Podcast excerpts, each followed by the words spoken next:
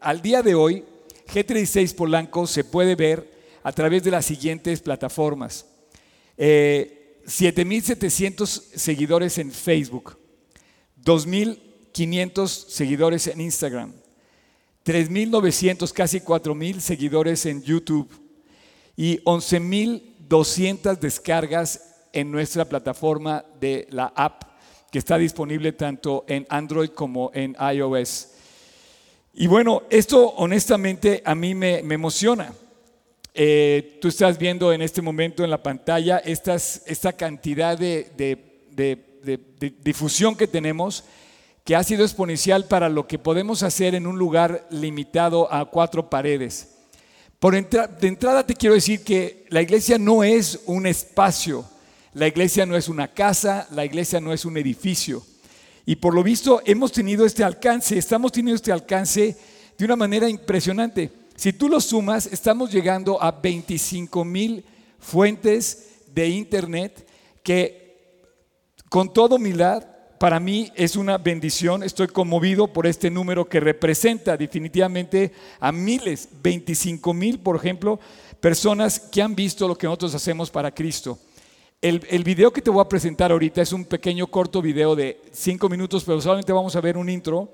Este video tiene casi, bueno, tiene más de medio millón de reproducciones. En, yo jamás soñé tener esa difusión. Y, bueno, quiero que lo veas. Si tú y es más, yo te reto a que si tú sigues lo que vas a oír, te aseguro que como prevención nos están advirtiendo lo que, va, lo que ya pasó en otros países y en México estamos antes de que pase todavía algo peor. Si tú sigues lo que vas a escuchar y tú lo haces de corazón. Honestamente, me da gusto que lo podamos ver así y te invito, te invito a que tú también lo veas, tú también lo compartas. Ahora, ¿qué te quiero decir con todo esto? ¿Qué te quiero decir con todo esto? Quiero decirte que nuestros ojos y todo lo que hacemos está enfocado en que tú y yo pongamos nuestros ojos, nuestra esperanza, nuestra pasión, nuestra devoción en Cristo. Tiene un nombre, se llama Jesucristo.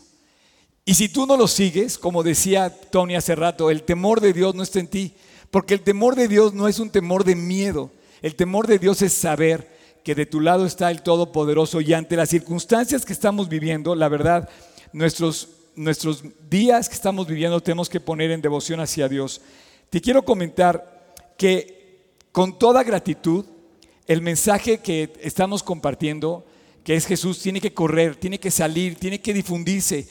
Y me entusiasma esta nueva modalidad que tenemos de vida, porque ya no estamos limitados a un espacio pequeño o grande o más grande, ni siquiera a un solo estadio, ni siquiera podíamos estar limitados a una difusión como la del Estadio Azteca, donde solamente caben 120 mil personas. Hoy en nuestra plataforma de, la, app hay eh, algo así como casi 300 mil eh, pues vistas de, de, los videos que hemos producido en los últimos ocho años desde que la plataforma de la app está arriba. Esto es increíble y con toda humildad te, te doy las gracias por haberme dedicado o habernos dedicado tu tiempo y por, y por pensar que lo que hacemos es valioso, por compartirlo, porque esa es la idea, que esto se hable, que, que la cruz se difunda, que el mensaje de la cruz, y quiero decirte una cosa, aunque el número es alto, lo haríamos por una sola persona. Nos han enseñado en esta iglesia a hacer trabajo personal y trabajo personal alcanza a una persona, pero ese mensaje debe alcanzar al mundo entero. Y me emociona que estamos viviendo una nueva normalidad hoy, donde estamos partiendo de una base de una difusión donde ya no vamos a estar, por lo menos en el próximo futuro o en el futuro próximo, eh, en, un, en un espacio limitado a una audiencia o a un auditorio en particular. Esto tiene que ver con lo que me están preguntando, y Oscar, ¿cuándo vamos a volver a vernos? De entrada nos vamos a volver a ver, nos podemos ver todos los días porque están disponibles las plataformas todos los días y los medios de comunicación están disponibles todos los días. Me puedes hablar. Si tú eres de las personas que se ha comunicado conmigo, sabe que yo le contesto. Porque muchas personas piensan que yo no estoy disponible, pero todos estamos disponibles, comenzando conmigo, y estamos disponibles para compartir contigo. Ahora, este número de personas que nos ven también significa un trabajo duro, un trabajo constante, un trabajo entusiasta, entusiasta. Y si bien lo haríamos, pero eh, eh, significa muchos desvelos, significa mucho trabajo, significa mucho corazón. Y esto está increíble porque las plataformas de Internet hoy nos permiten llegar a muchas personas que tienen prejuicios. Por ejemplo, los jóvenes. Muchos jóvenes o también adultos, ¿no? Que dicen, oye, ¿qué, va, ¿qué va a pensar la gente si yo voy a la iglesia? Bueno, pues hoy las iglesias están cerradas, o la mayoría están cerradas, eh, cosa que yo voy en contra de que estén cerradas, pues yo quisiera que estén todas abiertas, pero bueno, tampoco puedo yo ir en contra de lo que está ordenado por el gobierno en pro de la, de la sanidad, de la salud de la nación y de la gente. Pero lo haríamos, eh, em, te quiero decir, hay, muchos prejuicios de que la gente no le gusta que sea identificado o, o tiene muchos prejuicios hacia Dios. Y bueno, la iglesia hoy estamos comprobando que no es un edificio. No necesitamos un edificio. Pero ¿sabes qué me pasa a mí ahora? Que pienso que el edificio en donde estamos ya nos queda corto porque hay una demanda por publicar y por compartir el Evangelio a todas las, a a todas las naciones, a todas las personas. Así es que te voy a hablar de Jesús y Jesús no es una medicina. Jesús no es, no es, no es solamente la cura, Jesús es la salvación. Jesús es, el, es, la, es, la, redención, la resurrección. Jesús, es, Jesús vino no para traernos un medicamento que nos diera un poquito de esperanza o una salida a un problema.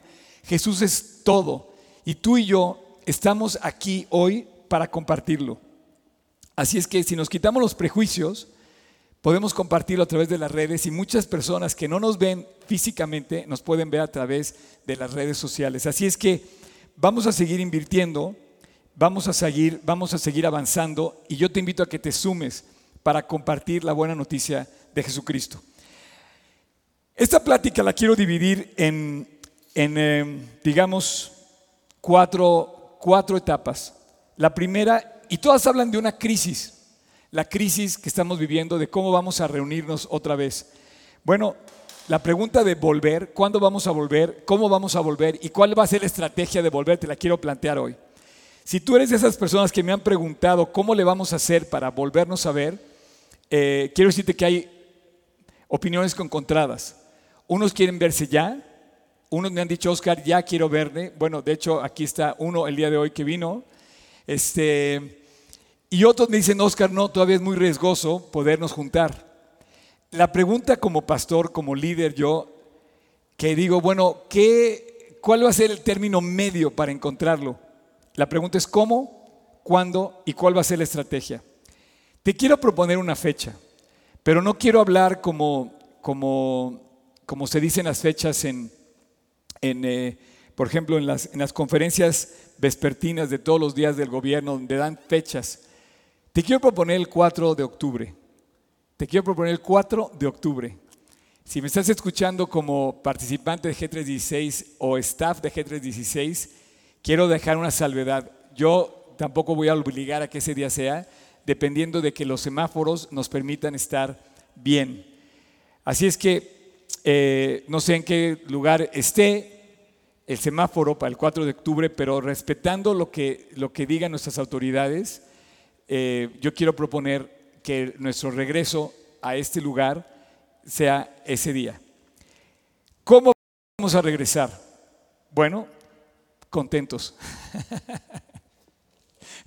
quiero que regresemos contentos, tranquilos y obedeciendo y obedientes. Quiero que regresemos eh, disfrutando de lo que vamos a encontrar, de volver a ver y bajo las condiciones que debamos, que debamos regresar. Todas las condiciones en ese sentido que vamos a poner para regresar, las vamos a ir presentando conforme va pasando el tiempo. Ahorita no se me hace relevante eso. No quiero que pienses en, en cómo vamos a regresar. Lo único que quiero que pienses es que seamos obedientes y que, sea, y que regresemos contentos. Y finalmente, ¿cuál es la estrategia? La estrategia la vamos a entregar, la, vamos a encontrar en la Biblia. Estoy seguro que el día de hoy tú vas a encontrar cómo conocer la voluntad de Dios, como por ejemplo en este momento que estamos pasando. Eh, estrategia tiene que ver con leer la Biblia y meternos a la oración. Tenemos que ponernos a orar por regresar, por regresar a nuestra iglesia. Quiero pedirte que te des cuenta de lo indispensable que es hoy tener un mensaje de aliento como lo tiene Jesús en la palabra. Hoy estamos todos ya hartos, por así decir, de las condiciones en las que se nos ha metido la vida hoy. Sin embargo, tenemos que venir en, unión sincera y en oración sincera. Para ese día que regresemos, yo te quiero invitar, ojo, te quiero invitar a orar. Y la oración, como lo hemos estado comentando, cambia las cosas. La oración cambia las vidas. La, oración transforma. Ahora, para regresar, eh, lo primero que tenemos que ver, nos vamos a ver en Julio Verne, como lo hemos estado diciendo en las notificaciones de los profetas menores, con justicia y con amor. Vamos a venir eh, aprendiendo las enseñanzas, vamos a, vamos a, regresar eh, enseñados por lo que nos ha dejado estos casi seis meses ya de estar encerrados en nuestras casas. Te quiero pedir que lo primero que, que hagamos de verdad es buscar a Dios. Para regresar a la iglesia no es necesario ir a un edificio. Yo no quiero que vengamos aquí sin haber aprendido lo que es la justicia de Dios y el amor de Dios y la dependencia de Dios. Las notificaciones justamente nos dicen eh, eso, que tenemos que buscar a Dios porque viene un día, viene un día el juicio y vamos a, vamos a tener que enfrentar cuando Él nos ponga la mano enfrente y nos diga lo que nos falta. Pero también tenemos que estar en amor cobijados por el abrazo de Cristo que nos abraza, que nos alienta todos los días. Quiero que veas que la Biblia no es un edificio. Quiero que, te, perdón, que la iglesia no es un edificio. Quiero que comprendas que no estamos llamados a ir a una iglesia como la necesidad de Dios. Las iglesias empezaron en las casas porque la gente se reunía.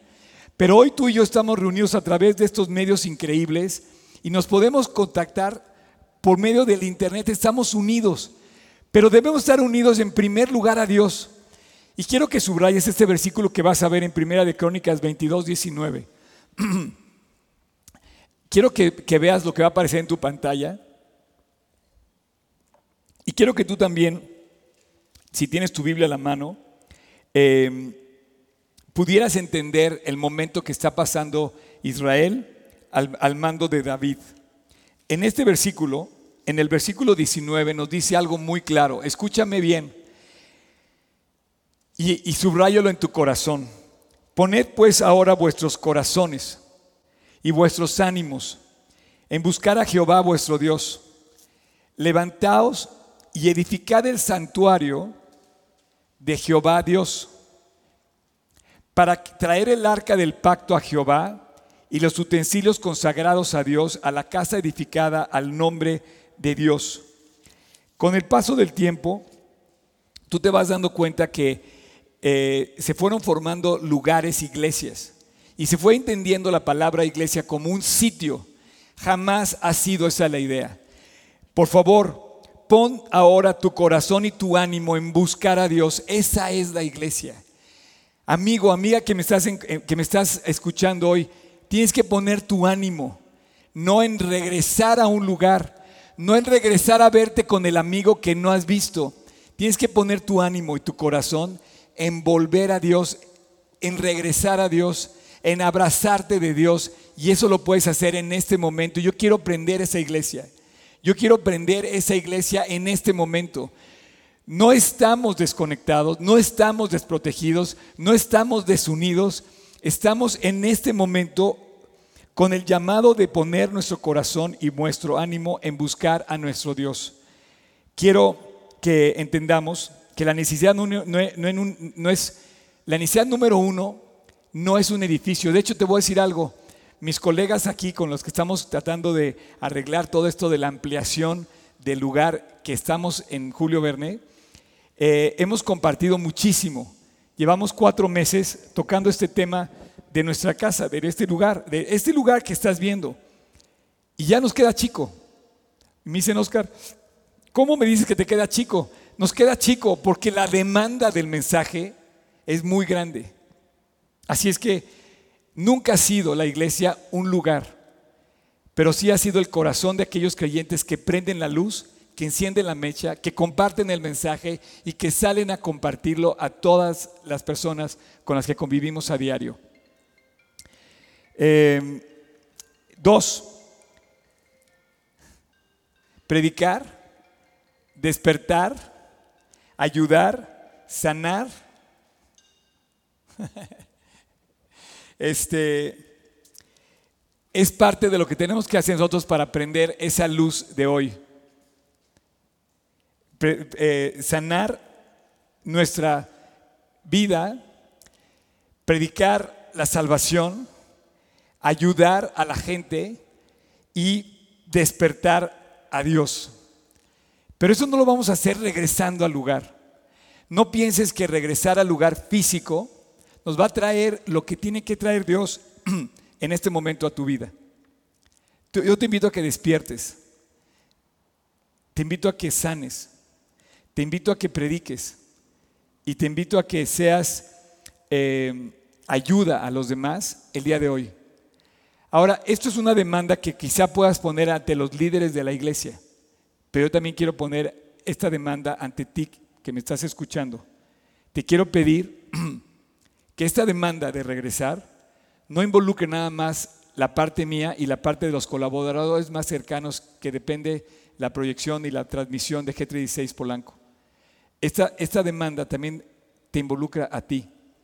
Y es aquí donde quiero pedirte que me ayudes, o más bien, que te ayudes a ti mismo a salir de esta crisis.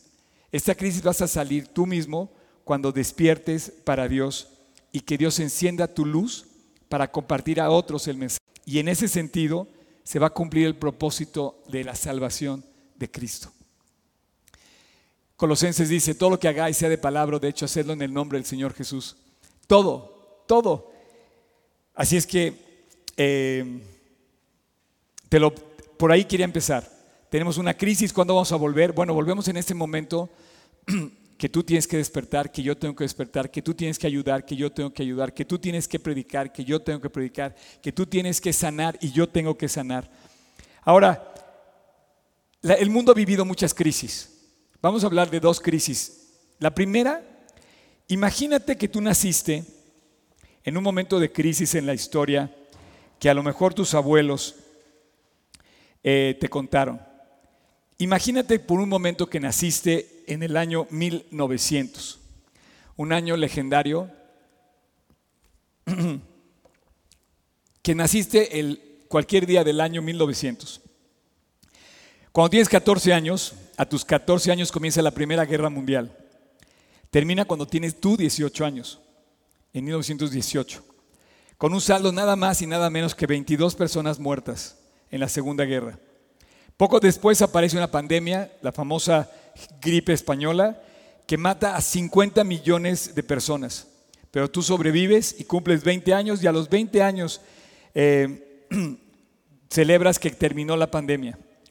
Un poquito más grande, cuando estás en plenitud, a los 29 años sobrevives, a la crisis económica que comienza con la caída de la bolsa de Nueva York y ocasiona desempleo, hambre y obviamente inflación por todos lados. A los 33 años te enteras que los nazis llegan al poder en Alemania. A los 39 años comienza la Segunda Guerra Mundial y termina cuando tienes 45 años en tu plenitud dejando a 60 millones de personas muertas y a 6 millones de judíos muertos en el holocausto. Cuando tienes 52 años comienza la Guerra de Corea. Cuando tienes 64 años comienza, la guerra de Vietnam y termina la guerra de Vietnam en el 1975 cuando tú tienes 75 años y tus primeros nietos te empiezan a decir, abuelo, tú no tienes idea de lo que es la vida, estoy sufriendo mucho. Y, un niño de, de, la época de los 80, de 1980, un niño comienza a comentar con sus abuelos que no tienen la idea de, de lo que está sufriendo el niño, ¿no? A lo mejor tú ya, tú ya naciste en esa fecha después de los 85 años, del 1985. Y a lo mejor criticaste a tus abuelos de que no te entendían. Sin embargo, estoy seguro que tuviste a tus abuelos contentos, alegres, llenos de vida, eh, reponiéndose a, las catástrofes que habían sobrevivido. Y bueno, eh, la gente hoy se queja. Se queja porque por varias semanas tienen que estar confinados, pero tenemos todo en nuestras casas. Tenemos luz, tenemos internet, tenemos agua caliente, tenemos alimento, tenemos un techo sobre nuestras cabezas. Nada de esto existía en aquellas épocas y sin embargo la, humanidad sobrevivió a esas circunstancias con ganas y con alegría para vivir. Hoy nos quejamos porque tenemos que usar ciertos requerimientos, mascarillas, gel antibacterial, pero yo creo que hoy es el momento para agradecer, para agradecer tú y yo que estamos vivos y que estamos vivos ante una pandemia. En lugar de queja debería ser agradecimiento, deberíamos de agradecer. Y pasamos la primera crisis, la de, la de todo el siglo, la del siglo XX, en donde la gente vivió semejantes tragedias. Ahora vamos a la segunda crisis, a la que te quiero comentar. La crisis de una nueva realidad que se sufrió y que se vivió con el diluvio, con Noé. Noé eh, fue invitado a entrar a unas condiciones muy especiales de vida. Primero se le dijo que en un lugar donde no llovía iba a llover. Él quizá rara vez había visto la lluvia y le dijeron, Dios le reveló y le dijo a Noé, Noé, tú vas a vas a enfrentar una crisis con una destrucción mundial, de, una catástrofe de tamaño del mundo, y después del diluvio todo va a cambiar, la vida va a cambiar.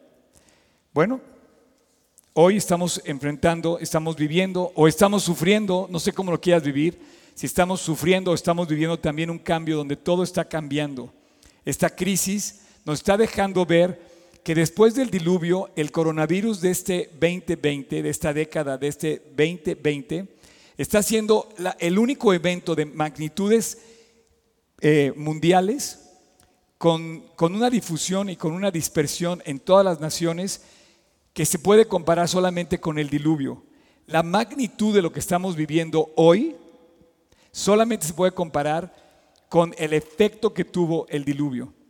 Hay crisis económica, hay crisis de salud, pero la gente hace pocos años, los famosos, los científicos, los, los que estaban eh, eh, comentando sobre cuál, cuál sería la tercera guerra mundial, dijo, no va a ser con armas, que hoy las armas que existen, lo acabamos de ver tristemente en lo que pasó en Beirut esta semana, con un poquito de ese material que existe hoy, alcanzaría para destruir completamente la tierra pero dicen los científicos, y lo, decían hace poco, que la destrucción de este planeta no va a ser a través de la Tercera Guerra Mundial, sino que iba a ser a través de un virus.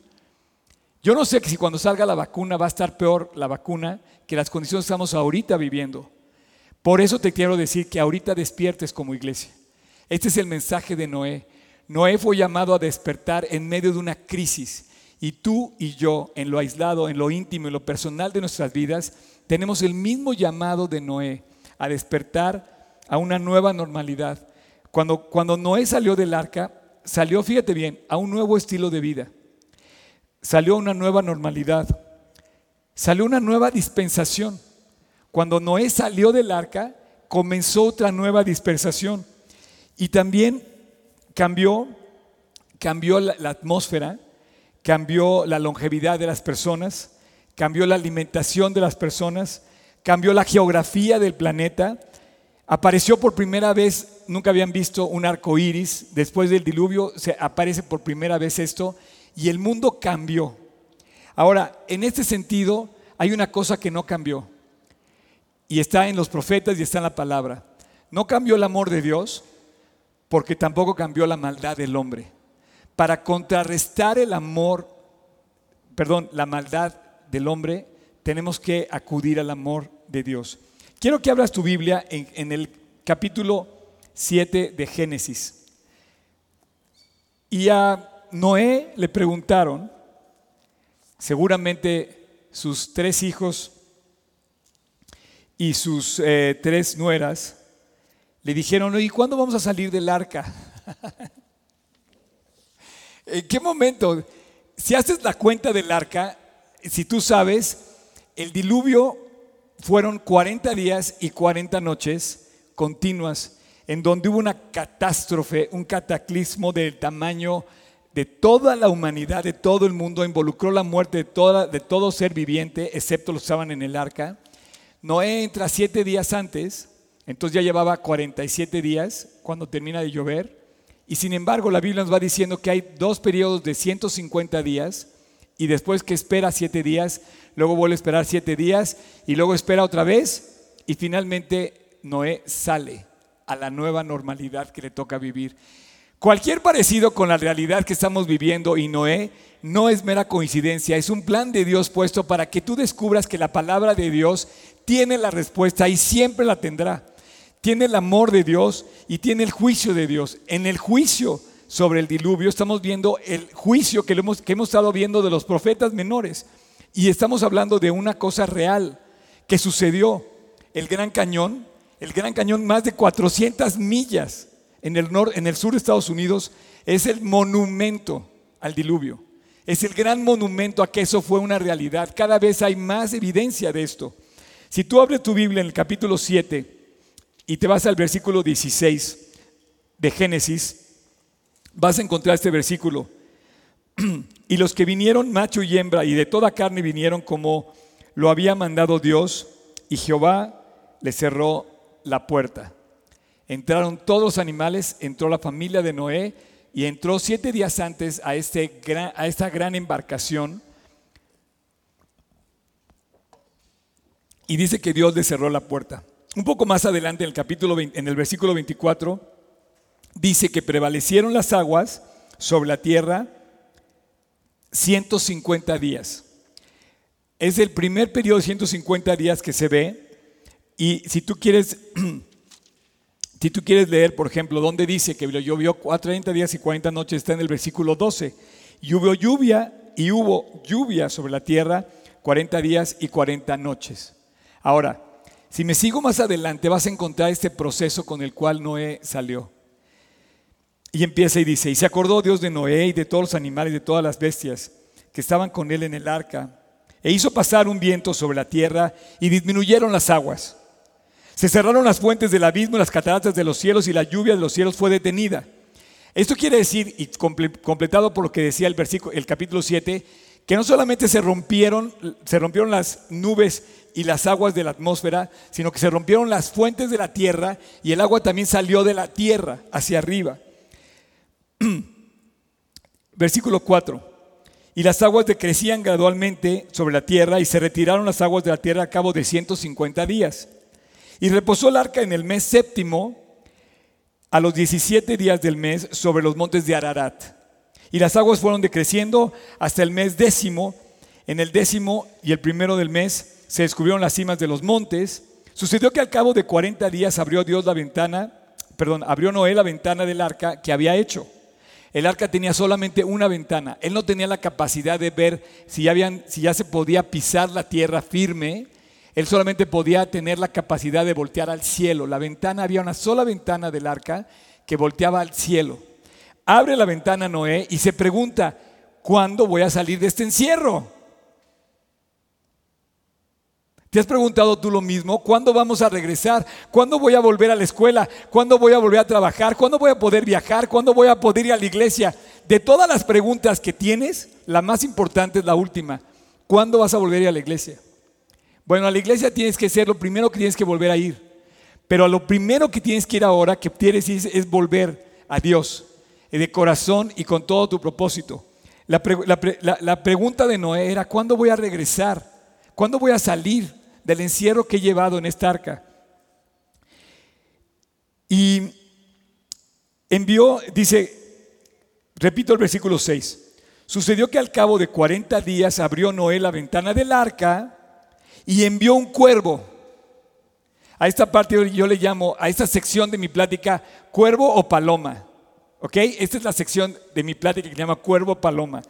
Y envió un cuervo, el cual salió y estuvo yendo y volviendo hasta que las aguas se secaron sobre la tierra. Envió también de sí una paloma para ver si las aguas se habían retirado de sobre la faz de la tierra. Y no halló la paloma donde sentar la planta de su pie y volvió él al arca, y, perdón, y volvió a él al arca, porque las aguas estaban aún sobre la faz de la tierra. Entonces él extendió su mano y tomándola, la hizo entrar consigo en el arca. ¿Qué procedimiento más extraño, pero a la vez aparece en la Biblia, que abre la ventana y dice, ya saldré? Seguramente habría voces dentro del arca que le decía a alguno de sus hijos, oye papá, ¿no será tiempo ya de abrir y salir y, descargar a toda esta eh, cantidad de animales que tenemos adentro? Y Noé se preguntaba a Dios, ¿en qué momento debo salir? ¿En qué momento debo abrir la puerta? ¿En qué momento debo de integrarme a la sociedad otra vez? ¿En qué momento voy a descubrir cómo voy a vivir mi nueva realidad? ¿No te has puesto a pensar que Dios tiene una respuesta mucho más acertada que la de nuestros gobernantes? ¿En qué momento va a ser el momento en el que Dios nos va a regresar otra vez la libertad para vivir? Noé saca un cuervo, después saca una paloma y la echa. Pero yo estoy seguro que en medio de esa acción Noé estaba en oración continua. Y Noé le decía a sus hijos, tenemos que esperar que Dios nos muestre. Yo te quiero preguntar, ¿tú quieres regresar a la iglesia? Ayúdame, por favor. Ayúdame a lanzar la paloma. Pero las palomas con oraciones al cielo para descubrir cuándo vamos a regresar. Y no halló la paloma donde sentar la planta de su pie, versículo 9, y volvió a él, al arca, porque las aguas estaban aún sobre la faz de la tierra. Entonces él extendió su mano y tomándola la hizo entrar otra vez consigo en el arca. Esperó aún otros siete días y volvió a enviar la paloma fuera del arca. Y la paloma volvió a él a la hora de la tarde y he aquí que traía una hoja de olivo en el pico. Y entendió Noé que las aguas se habían retirado de sobre la tierra. Esto quiere decir que al traer una hoja de, olivo había habido ya tierra seca donde el árbol de, olivo había retoñado, ya estaba plantado sobre la tierra, ya estaba en un ambiente donde pudo empezar a echar otra vez ramas y la paloma por la voluntad de Dios, toma otra vez, bueno, toma, arranca un pedacito de esa hoja de olivo y es, es precioso. ¿Quieres, ¿Quieres representar la paz? ¿Quieres representar la bendición? ¿Quieres representar la libertad? Es la paloma y la hoja de olivo. ¿Quieres representar, quieres ver una representación del favor de Dios? Tan sencillo, tan simple, tan humilde, tan delicado, tan sencillo como una paloma, tan común como una paloma y una hoja de olivo como ese olivo, plantado que dice Dios que es el pueblo de Israel. Eh, y nosotros estamos injertados a ese olivo. Eh, dice en el versículo 12, esperó otros siete días y envió la paloma, la cual ya no volvió más. Y sucedió que al año 601 de Noé, en el mes primero, el día primero del mes, las aguas se secaron sobre la tierra y quitó Noé la cubierta del arca y miró. Y aquí que la faz de la tierra estaba seca y en el séptimo mes, perdón, en el segundo mes, a los 27 días del mes se secó la tierra. Entonces habló Dios a Noé diciendo, sal, sal fuera, Noé, ya puedes salir. Sal del arca y tu mujer y tus hijos y las mujeres de tus hijos contigo y todos los animales que están contigo. Tú y yo necesitamos escuchar esa voz de Dios y yo quiero que tú la escuches, yo quiero escucharla contigo, quiero que la escuchemos juntos. Tú y yo, la cuenta total de los días que estuvo Noé en el arca, a parecer fueron 377 días, o sea, un año completo más 12 días más. Y bueno, quiero, quiero terminar diciéndote que en este momento tú y yo tenemos ese mismo desafío. ¿Quieres encontrar lo fascinante que es la Biblia? Bueno, voltea a ver a mí me gustaría decirle al presidente esto. A mí me gustaría decirle a los grandes líderes de las naciones que volteen a ver cómo Dios guió a Noé a salir a su nueva normalidad. Noé salió a una nueva normalidad. Había cambiado la longevidad, la gente iba a dejar de vivir lo mismo. Había cambiado la condición de la atmósfera, ya no era perfecta la atmósfera. Se habían modificado los montes, se habían modificado los continentes, se rompieron los continentes. Fue un cataclismo de niveles como jamás se había visto. Y él regresó a una nueva normalidad definitivamente. Nada que ver con lo que vivía antes. Uno de los hechos que tú demuestras cómo él no vivió igual es, por ejemplo, cuando se emborracha Noé. Si tú sigues leyendo, Dios le da a Noé eh, que, em, que vuelva a plantar otra vez lo que hacía antes. Sin embargo, las condiciones atmosféricas cambiaron de tal manera que se fermentó tan rápido el vino que cuando se lo toma, como se lo acostumbraba a tomar antes del diluvio, porque evidentemente no pudo beber el jugo de la uva durante el diluvio, hasta que volvieran a nacer las uvas, las condiciones habían cambiado, se fermenta y se emborracha Noé. Esa es una de mis percepciones. Pero ve cómo comienza la nueva normalidad de Dios. Por favor, apunta este versículo en tu corazón. Capítulo 9, versículo 1 de la nueva normalidad de Noé. Bendijo Dios a Noé y bendijo a sus hijos. Y le digo, fructificad y multiplicaos y llenad la tierra. Dios no se ha olvidado de ti. Dios no se ha olvidado de mí. Yo quiero agradecer de una manera muy especial. Quiero agradecer eh, a la gente que nos ha hecho el favor de varias cosas. Y quiero hablar contigo, que no te he podido ver, pero sí te he podido sentir tu apoyo.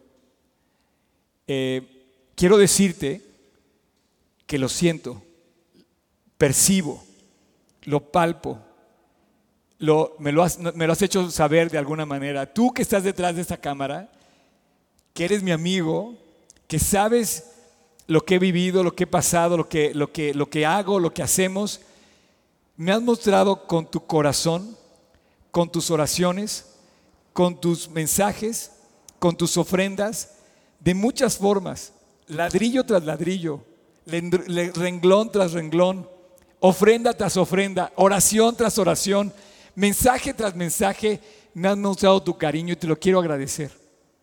Y quiero pedirte que en esta nueva normalidad nos olvidemos de la queja y nos volvamos a agradecer a Dios, nos volquemos a agradecer. Tengo mucho que agradecer, agradecerte a ti. Hay gente que me está viendo fuera de la ciudad y fuera del país. Y también te quiero agradecer a ti. Hay gente que me está viendo en su cama y no en su cama rascándose la barriga. Hay gente que está viendo en su cama de hospital. Y te quiero agradecer. Hay gente que ha confiado sus ofrendas a esta iglesia y te quiero agradecer. Hay gente que ha confiado su crecimiento espiritual a esta iglesia y te lo quiero agradecer. Tengo muchos años, tantos años que agradecer y te digo algo, todo lo que está pasando solamente está produciendo en mí y en toda la gente en este staff de seguir adelante con más brío y con más ímpetu. Queremos seguir adelante y poner más ladrillos. Queremos seguir adelante y crecer nuestra iglesia. Pero llegamos a un momento en donde ya no vamos a crecer en el lugar, tenemos que crecer en el corazón.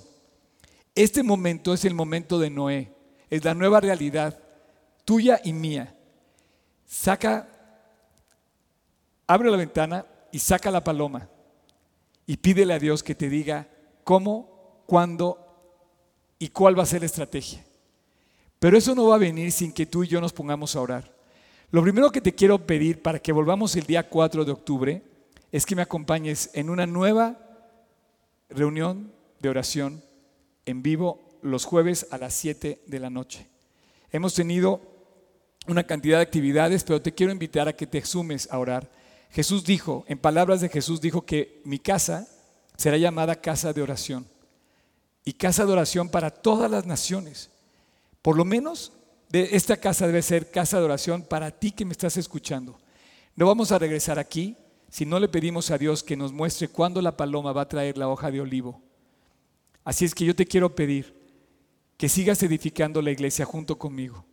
Pero esta oración es básica, es vital no es con ladrillos, es con el corazón dispuesto, como decía en 1 Crónicas 22, 19, en poner nuestro corazón, nuestra voluntad en buscar a Dios, en buscar a Dios de todo nuestro corazón. Así es que gracias a ti por tu ofrenda, gracias a ti por cada párrafo que has escrito, renglón tras renglón de tus estudios de discipulado y de la Biblia. Gracias por cada ladrillo que en tu ofrenda se ha puesto aquí. Y gracias aquí, te digo una cosa, están aquí. Y aquí, aunque no estás aquí, estás aquí presente, porque te has hecho presente a través de esto y de tu corazón.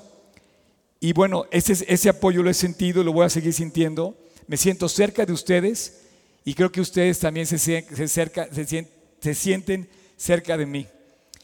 No sé cómo le vamos a hacer, pero lo que esté a nuestro alcance, lo voy a dedicar hasta el último día de mi vida para vivir, para predicar a Jesucristo y compartirlo contigo. Y te invito a que te sumes. Te invito a que no vayamos solos. Yo me la voy a aventar, yo me la voy a arriesgar. Yo voy, a, seguir adelante, como lo dijo Josué, como lo dijo Pablo, como se lo dijo tanta gente que hemos oído. Ese es nuestro momento. Te quiero invitar a que te sumes, donde quiera que estés, con quien quiera que estés, comparte el Evangelio. ¿Y cuándo vamos a regresar? El día que Dios nos conceda ver de regreso a la paloma con la hoja de olivo.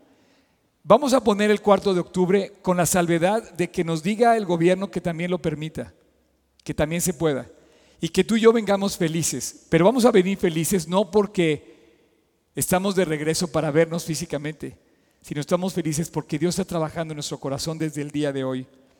Estamos en línea, y mientras estemos en línea, estamos conectados y no estamos solos. Así es que no estás desconectado y proponernos volvernos a reunir, ok, nos vamos a poder reunir el día que Dios nos diga cuándo. Pero estamos mejor y más cómodos que en el diluvio y mejor y más cómodos que en 1900. Hoy tenemos la oportunidad de vivir para Cristo con todo el corazón. Hoy tenemos que reaccionar a lo que estamos viviendo. En tu pantalla vas a ver ahorita en aparecer un calendario y te voy a proponer que te sumes a todo lo que estamos haciendo. Esta pandemia, estos cinco meses han demandado de mí todo lo que soy todo. Y de mucha gente que estamos aquí trabajando juntos. Tú vas a ver que todos los días a las 7 de la mañana tenemos un compromiso. Tenemos 617 días orando por México desde, desde, desde que el presidente López Obrador subió al gobierno, a la, a la presidencia. Y nos comprometimos a orar junto con él a pedir por México. Yo no quiero juzgar lo que está pasando, yo quiero que oremos por lo que está pasando. Así es que nuestro, nuestra labor es orar y quiero que continúes viendo esta, esta, gráfica. Esta gráfica ya aparece en todas nuestras redes sociales, en Facebook, en Instagram, en Twitter, eh, para que tú la veas. Los martes a las 7 de la mañana tenemos una cita para tener un devocional. Los jueves a las 7 de la noche va a ser nuestra nueva reunión de oración. ¿Cómo le llamamos? Vamos a volver. ¿Cuándo vamos a volver? Vamos a orar por esto. Y te quiero invitar a que, te quiero invitar a que me acompañes orando te conectes a través de nuestra plataforma de YouTube y de Facebook a las 7 de la noche, donde quiera que estés, pero te conectes a orar, a pedirle a Dios, a buscar a Dios de todo corazón. Los sábados pasan muchas cosas los sábados. Cada 15 días sucede Aliento Connect y cada, cada 15 días sucede Aliento al fin de mes. Y también pasan todos los días la reunión de, niños. Ahí está, ahí está el calendario. Y los domingos todos los días tenemos esta cita tú y yo para estudiar la Biblia juntos a las 11 de la mañana y a las 6 de la tarde tenemos nuestra nueva reunión de acontecer, que por cierto, hoy, hoy vamos a estar hablando de la situación que pasó esta semana tristísima en Líbano y de algunas otras situaciones que están pasando en Medio Oriente y en el mundo entero. Y finalmente,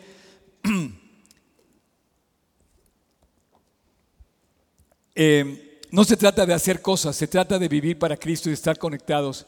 ¿Quieres tu iglesia? Ahí está tu iglesia. ¿Quieres ser parte de tu iglesia? Súmate a las actividades. ¿Quieres tener el gusto y consideras digno compartirlas? Compártelas. Ahora es más fácil que nunca hacerlo y ahora cualquiera puede estar en la iglesia a través de la pantalla de su celular. Te invito a que te sumes a esto y que volvamos a esta iglesia, a este lugar, tan pronto, tan pronto como tú y yo nos pongamos a orar y recibamos de Dios la respuesta. Cuando comenzó esta pandemia teníamos un hashtag y la seguimos teniendo. Veremos un milagro. Y ya lo estoy viendo. Porque esta iglesia en lugar de hacerse chiquita o en lugar de desaparecer, ha crecido exponencialmente. Para muestra, te lo puse desde un principio. Las dimensiones que han alcanzado en tus redes sociales me conmueve y se me hace increíble que tú hayas encontrado algo digno de compartir en lo que hacemos. Y lo vamos a seguir haciendo. De ahora en adelante, no hay otro propósito, no hay otro deseo mayor que compartir el mensaje de Jesús. Gracias por estar escuchando este mensaje Eh, vamos a escuchar la siguiente alabanza y regreso con ustedes en unos minutos.